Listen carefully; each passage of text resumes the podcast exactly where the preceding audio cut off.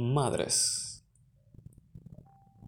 No solo del código genético, el cual fue construido donde la vida inició. ¿De cuál es el vientre de cada una que asumió el reto más grande que puede tener la humanidad? El cual es dar nueva vida.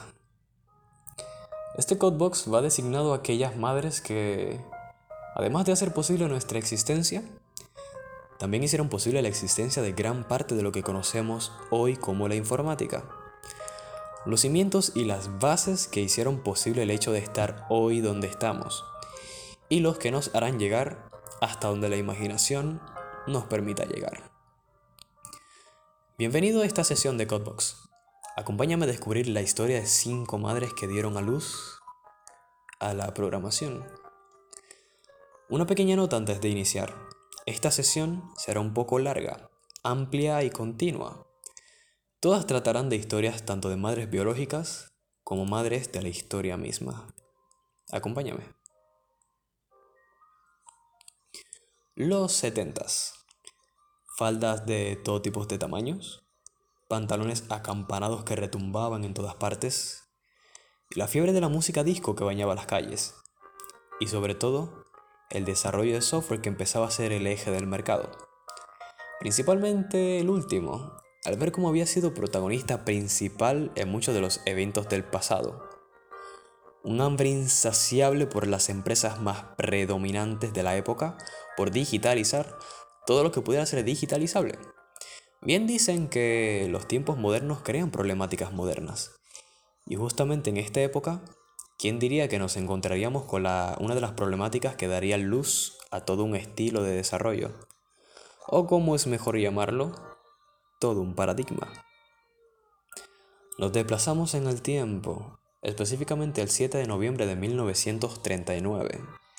Pasa a ser una agitada y movida madrugada, a lo que a primera instancia hubiera parecido ser serena y tranquila, el panorama y escenario que nos rodea a Janet Sagel Hoverman y Mouse Samuel Hoverman, que sería el nacimiento de su primer hija, Barbara Jane Hoverman.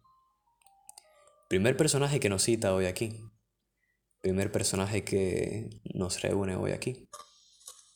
Definitivamente una movida mañana en la ciudad de Los Ángeles, California. Criada bajo el manto cálido de una familia judía, apoyada en muchos de los aspectos de su vida y con una niñez y adolescencia relativamente normales. En 1961 consigue uno de los primeros logros de su vida, su amada y querida licenciatura en matemáticas. Dicha licenciatura que contaría con una especialización en física, obtenida en la Universidad de California. Aplicó ese mismo año para la Universidad de Princeton, aunque no conseguiría entrar, porque hasta ese entonces la universidad no aceptaba personajes femeninos. Hasta ese entonces.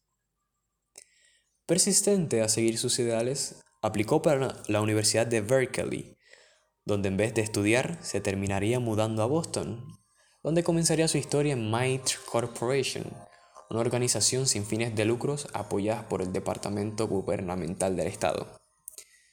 Pasaría a ser parte del Instituto Tecnológico de Massachusetts y entre los años de 1974 y 1975, cuando algunos em-, aportes empezaban a salir del cascarón, empezaban a salir de la cáscara como tipos de datos abstractos, iteradores, retornos con múltiples valores, clases constructores, quizás muchos de los términos enumerados te suenen y estás en lo correcto, porque entre 1974 a 1975 nace CLU y a su vez ven la luz los primeros cimientos de la programación orientada a objetos. Liskov participó en otros proyectos igual de interesantes e importantes, como el sistema operativo Venus, CLU y Argus como lenguaje de programación, y en el proyecto Thor, que sería la primera base de datos orientada a objetos. galardonada en el 2008 al ser una de las primeras mujeres en recibir un premio Turing, un galardón que es asignado al hacer un cambio trascendental en el campo de las ciencias de la computación. Sin duda alguna, Bárbara Liskov, creadora o aportadora de la programación orientada a objetos. Seguimos descendiendo en la historia, damos un salto hacia atrás en el tiempo y nos situamos en la Universidad de Vassar, donde estaría nuestro personaje principal. En esta ocasión, cursando una licenciatura en matemáticas, nacida en Chicago, Illinois. Lois Haidt destacaría desde muy temprano en ámbitos informáticos, siendo una de las pocas mujeres que abrazaría el reto de trabajar en sus veranos en los laboratorios Bell, laboratorios donde a la par se empezaba a dar luz y donde empezaban a salir los teléfonos que serían los más influyentes de su época, los dispositivos Nokia. Eminentemente luego de graduarse de Vassar, no dudó en iniciar su carrera laboral dentro de los laboratorios de IBM, puesto que ya contaba con una experiencia anterior en sus trabajos temporales de verano.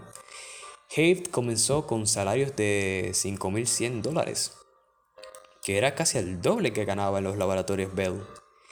Haidt, con los pies fuertemente sobre la tierra, asumió que un trabajo con tal salario conllevaría a fuertes responsabilidades, responsabilidades más complicadas, más grandes, más complejas en el ámbito de la informática.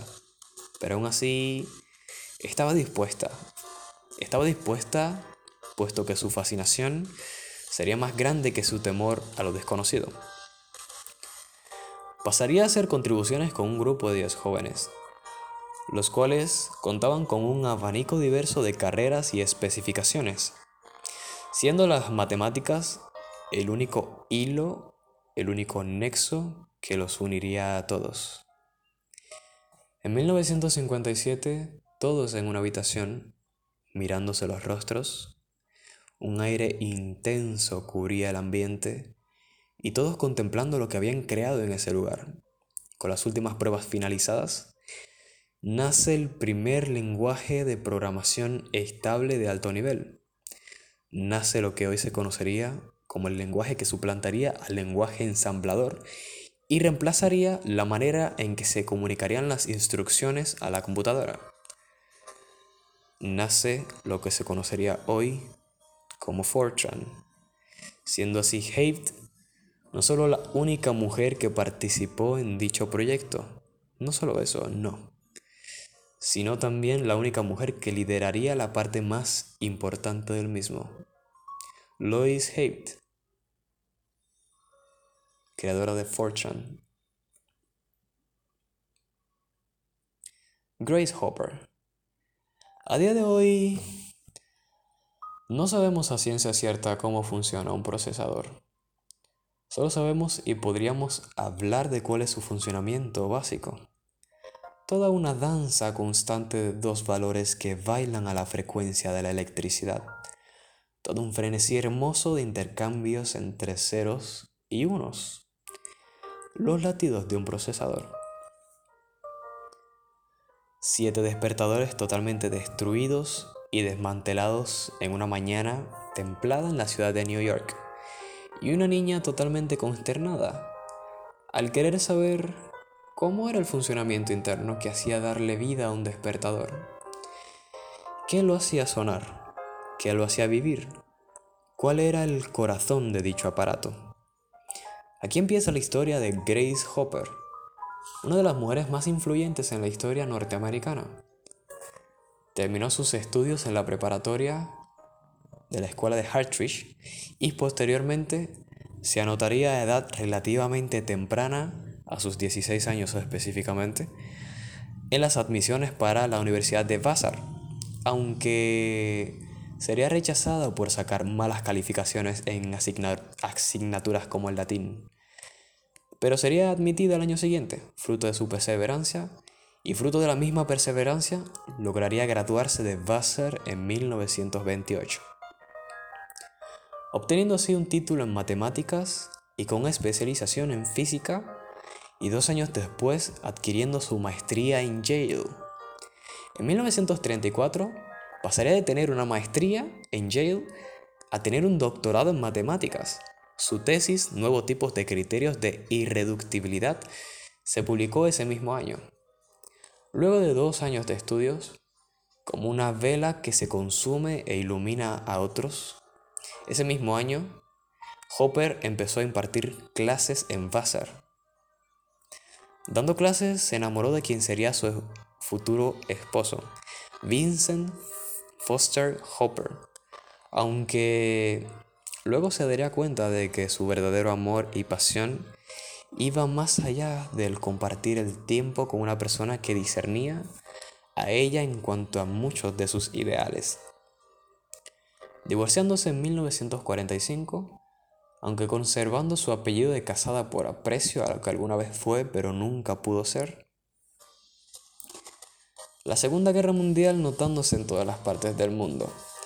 Alemania invadiendo Polonia con todas sus fuerzas y el, el mundo nuevamente envuelto en un cataclismo de proporciones bélicas. Ante un panorama tal cual, Grace Hopper decide alistarse en la Marina, puesto que aquella tenía el fuerte presentimiento de que sería la tecnología la que ayudaría a ganar esta guerra, y nunca pudo estar más en lo cierto. Aunque a primera instancia su solicitud para abordar la Marina estaría siendo rechazada, solo por no contar con el peso ideal, ni la estatura, y mucho menos la edad. En ese entonces contaba con 38 años de edad, y el ejército consideraba que sus conocimientos en matemáticas y física no eran totalmente útiles, rechazando así sus primeras solicitudes.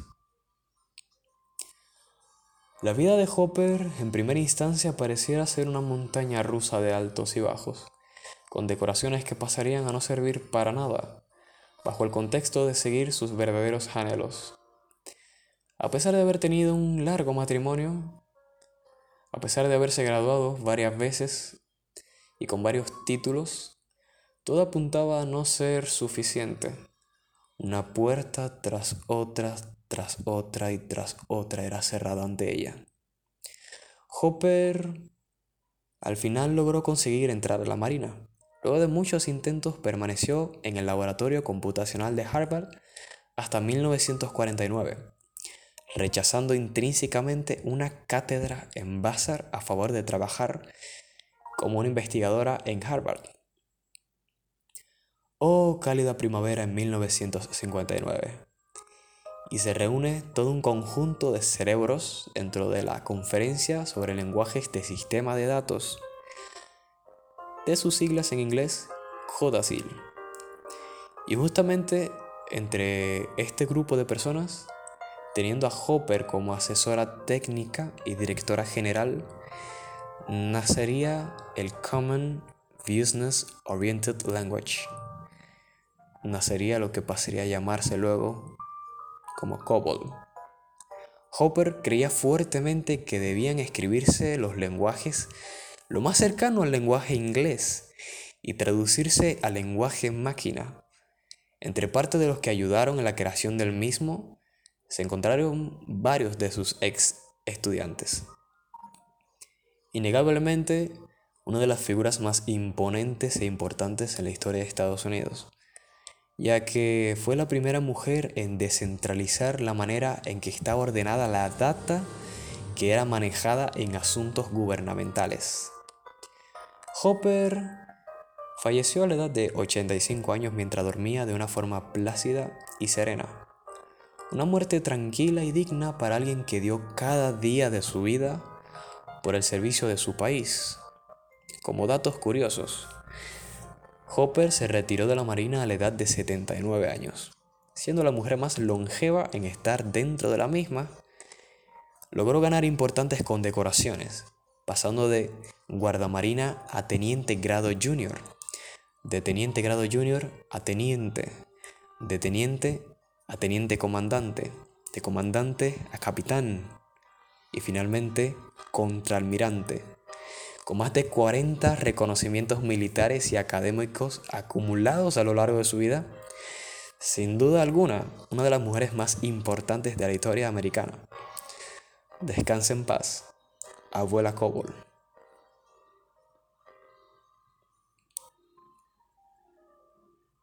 Termina la Segunda Guerra Mundial y por ende el fin de la hegemonía de Europa. El mundo se parte a la mitad entre hemisferio y hemisferio y comienza el movimiento conocido como la Guerra Fría. Dos potencias imponiendo su poder, sobre todo en el globo terráqueo. Se levanta el muro de Berlín, se dividen los países por culpa de las ideologías y China se proclama a sí misma como la República Popular de China.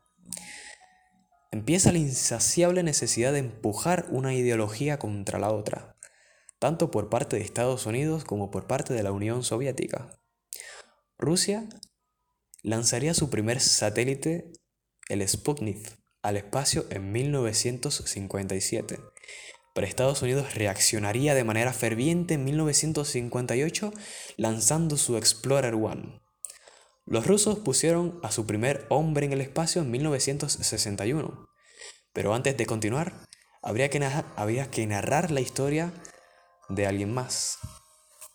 Bajamos del espacio a la Tierra, específicamente a Indiana, y nos remontamos al 17 de agosto de 1936. Desde niña siempre muy extrovertida. Enamorada, enamoradísima específicamente de las matemáticas, se graduó de Hanwok High School en 1954.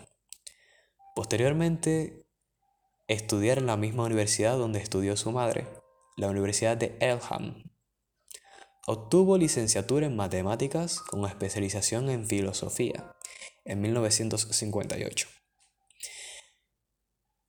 Mientras estaba en Elham, Hamilton conoció a quien sería el amor de su vida, además de las matemáticas abstractas, claro está. Conoció a James Cox, un estudiante de último año, con especialización en química. Y sí que hicieron química, porque pasarían a casarse el mismo año. Y más adelante llegaría su amada hija Lauren.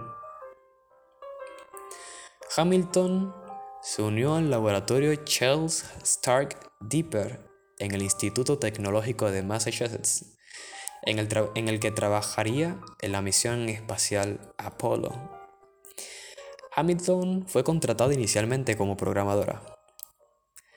Para este proceso, aunque no tenía ni idea, no tenía la menor idea de, que esta, de qué era la programación, de hecho, cita a ella, Nadie sabía qué estábamos haciendo al principio. Era como ir al lejano oeste. Todos estábamos aprendiendo juntos, recalcó. Hamilton fue responsable del desarrollo de software del vuelo y de las pruebas de vuelo de transbordadores de prueba usado en esa época. En una de las pruebas, en una de las, de las pruebas de vuelo, Hamilton notó una anomalía algo extraña en cuanto al comportamiento de vuelo y de manera certera recomendó incluir computadoras con software integrado en los transbordadores.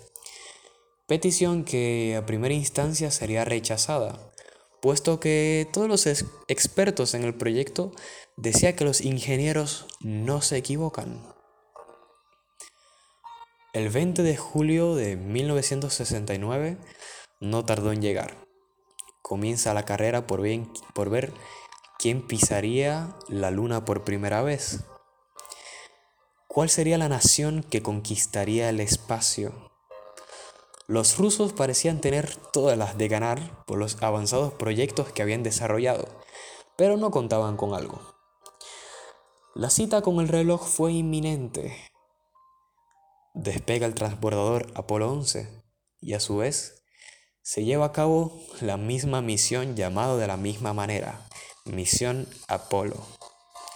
La computadora de orientación Apolo que fue integrada a pesar de ser rechazada bastante veces, esta misma que había sido desarrollada por Hamilton. Tres minutos antes de que el módulo de aterrizaje se activaron varias alarmas informáticas. El software desarrollado por Hamilton capturó estas alarmas con todo el equipo que ya había desarrollado. Equipo que se suponía que nunca se utilizaría porque, sucederían, porque nunca sucederían altercados. Estas pantallas alertaban a los astronautas con alarmas de prioridad. Hamilton sabía, se había preparado años antes de esta situación. Según algunos informes posteriores, los astronautas habían dejado inadvertidamente el interruptor del radar de manera encendida, lo que provocó que se dispararan varias, varias alarmas. Por causa de haber dejado los interruptores de los radares encendidos de manera continua, las alarmas alertaron de desbordamientos ejecutivos, lo que significaba que la computadora guía no podía procesar todas las tareas en tiempo real y tuvo que posponer algunas de ellas.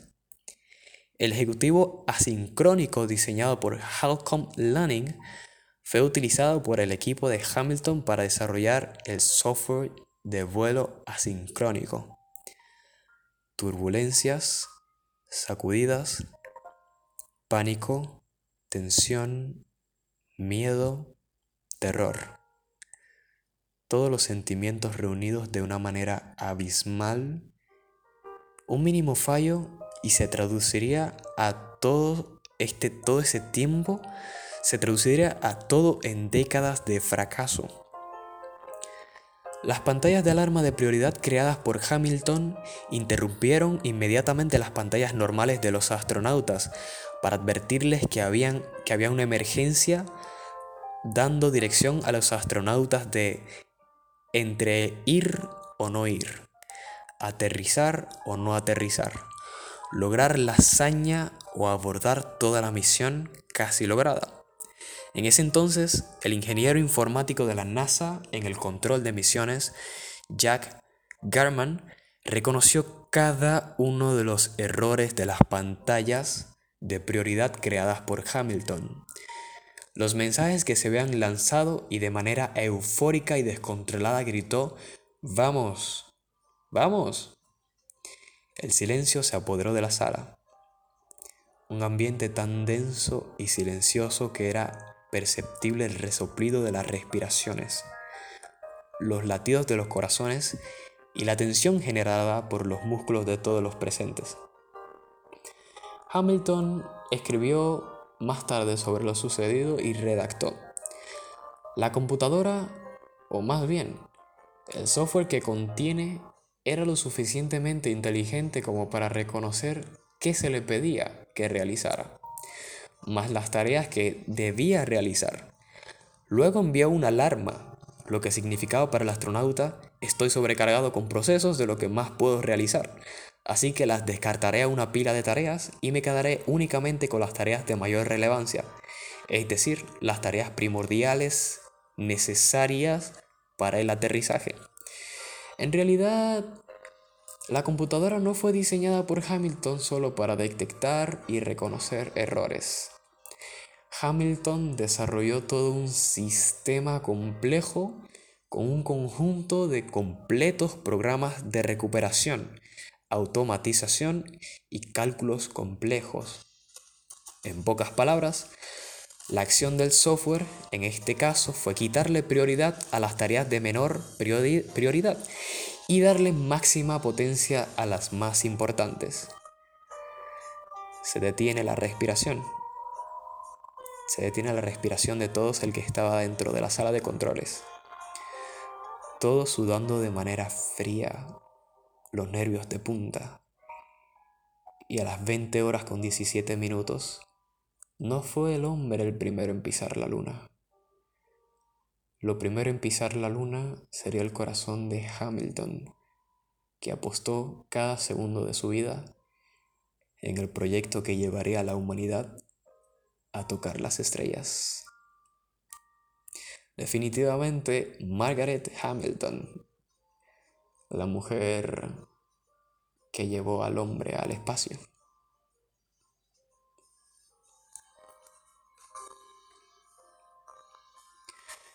De la vida de la poesía nace el pensamiento que hace florecer la ciencia, de la ciencia misma que le da vida a la poesía.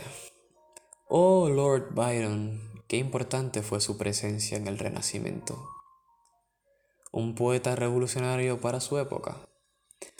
Augusta Ada Byron King, nacida el 10 de diciembre de 1815 frutos de la relación entre Lord Byron y Lady Annabella Byron. Una infancia arrebatada de los brazos de su padre, poco tiempo después de haber nacido, todo por su padre ser muy enamoradizo. Un hombre que buscaba constantemente la felicidad, se podría decir. Sus travesías parten desde Inglaterra, pasando por España y Suecia, y finalizando su travesía en Grecia, un espíritu noble, aunque alegre y libre, preso de sus propias ambiciones por ser inquieto y rebelde. Oh, Lord Byron, no lograste ver cómo crecía el fruto de tus poesías. Diste tu último aliento en Grecia, de manera bastante temprana. Bajaste el telón de la vida, soplaste sobre la llama de la misma. La crianza de Ada Lovelace fue bastante usual para una niña fina y aristócrata de su época, amante a la música y literatura, aunque también astronomía y matemáticas. Su madre tenía el firme pensamiento que si suprimía la parte artística que brotaba en ella, así evitaría tener que ver nuevamente a los ojos de la muerte. Creía que suprimiendo el corazón de Eira lograría evitar que fuese como su padre. Aunque un corazón joven no se le pueden poner riendas. Así es como Ada encontró la poesía en las matemáticas. A pesar de haber vivido toda una vida encerrada, tanto por su madre como por los criterios sociales, al ser una hija de un padre ya fallecido, Eira tuvo que vivir gran parte de su vida rodeada de cuatro paredes, paredes que pasarían a ser camas, luego de caer en una extraña enfermedad que le quitó la posibilidad de caminar de manera temporal. Aún con todo, el alma de Eida solo soñaba con una única cosa, volar. Y volar alto. Estudios de la anatomía, estudió la anatomía de las aves y ya luego de conocer a quien sería su compañero en las matemáticas, el conocido matemático Charles Babbage empezó uno de sus amores, el aprender todo acerca de lo desconocido. Se casó como era usual en la época de una manera bastante temprana. Se casó en 1835, teniendo a su primer hijo el primer año y luego pasaría a tener dos más. Una tarde, mientras estaba sentada bajo la luz de una vela, se encontraba traduciendo un artículo matemático sobre la máquina analítica de Babbage, artículo creado por el matemático italiano Luis Van Abrea. Los primeros bocetos de cómo la máquina podría manejar letras y símbolos, además de los números, calcular los números de Bernoulli, operaciones trigonométricas que hacían uso de variables y lo más sorprendente, cómo la máquina podría crear bucles y subrutinas lo que conocemos hoy como los métodos. Justamente aquí fue donde la programación y los primeros algoritmos vieron la luz. A pesar de haber tenido un, un tormentoso final, en poco tiempo Lovelace logró importantes avances en la ciencia de la informática, que prevalecerían al final de hoy, nada más y nada menos como absolutamente todo a lo que existe actualmente en cuanto a tecnología.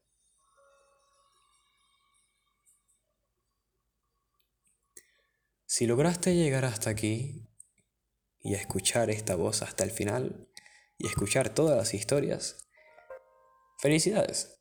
Compártelo con todas las damas que hayan programado código de vida. De paso, podrías estar apoyando a esa persona a seguir sus sueños y metas. Si tienes a tu madre cerca, ve, regálale un abrazo y dile que a pesar de que tú eres programador, ella fue la primera en programar código de vida en ti. Si te gustó el contenido de esta sesión, no olvides seguirnos en nuestras redes sociales, tanto en YouTube como en Instagram. Recuerda que nuestra meta es ser la inteligencia colectiva que supere a todas las inteligencias artificiales. Nuestro grupo general cuenta con un Ko-Fi donde puedes apoyarnos donando un byte. No te cuesta nada. Y de paso, contribuyes a sesiones más ricas en contenido y de mayor calidad. Esto fue una instancia de Codebox y será hasta la próxima.